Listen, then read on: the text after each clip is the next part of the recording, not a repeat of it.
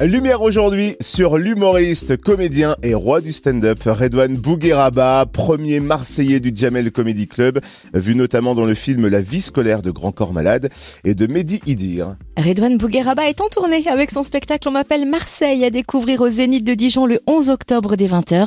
Un spectacle dans lequel il se raconte et parle mariage, voyage ou encore relation homme-femme. Redouane Bougueraba se confie au micro de Charlie Chevasson, notre reporter Fréquence Plus. Bonjour, ça va? Alors très très bien, euh, Redouane. Alors on va resituer. Vous êtes Marseillais, vous êtes né euh, là-bas à Marseille en 1980, et puis euh, depuis de longues années, vous êtes arrivé au stand-up, notamment par le Jamel Comedy Club. C'était en, en 2015, et puis on vous a vu avec un premier spectacle qui s'appelait euh, Redouane s'éparpille. Et puis vous avez fait cinéma, télévision. On vous a vu dans Taxi 5, on vous a vu aussi dans Alibi.com.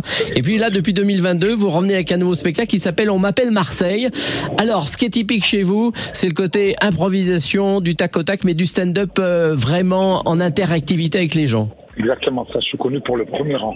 Voilà, c'est ça. Euh, c'est l'humoriste euh, qui, qui déglingue le premier rang. Donc, euh, ouais, c'est ça, exactement ça. Alors le problème, c'est que quand on regarde TikTok, on ne voit que des extraits de ce premier rang que vous maltraitez, mais en dehors de ça, il y a après quand même un spectacle que l'on verra au Zénith le 11 octobre. Exactement, il y a un spectacle écrit, construit, préparé avec un fil conducteur et un fil rouge. D'accord. C'est pas que des impros, il y a une partie qui est improvisée, mais une partie et bien écrite et euh, qu'elle s'appuie. On peut pas faire d'impro si justement il n'y a, pas- a une structure. Alors, par rapport à ces improvisations avec ce premier rang, est-ce qu'il y a déjà des choses qui reviennent régulièrement par rapport à, parce que vous êtes habitué, que vous êtes souvent sur scène et que finalement il y a des choses qui reviennent, ou c'est vraiment par rapport au jour même et par rapport euh, à, à des gens spécifiques devant vous? Non, on, est- on essaie d'être original par rapport aux gens qui viennent et comme c'est jamais les mêmes, du coup les, les impros sont différents. D'ailleurs sur YouTube, il y a plus de 11 heures d'improvisation. euh, c'est comme s'il y avait 11 spectacles et euh, voilà, c'est jamais les mêmes, c'est jamais les mêmes gens. Donc on essaie d'être original. Alors, est-ce que justement, quand vous ouvrez les portes euh, d'un- d'une salle, alors que ce soit des toutes petites, parce qu'on vous voit souvent dans des toutes petites salles, et maintenant les zéniths, est-ce qu'il y a une différence, notamment avec euh, la présence de plus de monde comme ça? Est-ce que ça vous a amené à, à- à changer un petit peu votre attitude par rapport aux gens? Non, il y a, au début, on se disait, est-ce que les grandes salles, parce qu'on a fait une tournée Zénith, on a fait pas mal de Zénith, on se, on se préoccupait de se dire, est-ce que les grandes salles vont être aussi bien que les petites Mhm. et, euh, et elles sont très bien, les grandes salles, en fait. D'accord, vous arrivez. Sou- Souvent, tu as les artistes qui te disent, ils disent, ouais, euh, je préfère faire des petites salles. en fait, c'est pas tout le monde qui peut faire des grandes salles. Mhm. Donc, euh, c'est pour ça qu'il y a ce truc de, ouais, les grandes salles. Mais ça réagit super bien, les grandes salles. une vraie vague. Et non, ça se passe super bien. En plus, il y a des grands écrans.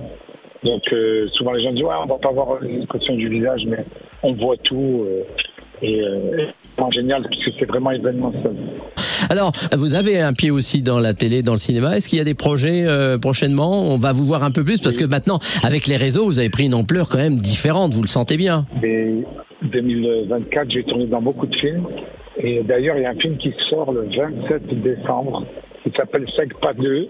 Et J'ai le rôle d'un ancien patineur artistique Ah bien. inspiré de, de Philippe Candeloro. Très bien. Philippe Mais je, vous- Chandelier. je vous vois complètement sur des patins. Je sais pas pourquoi, mais j'ai du mal.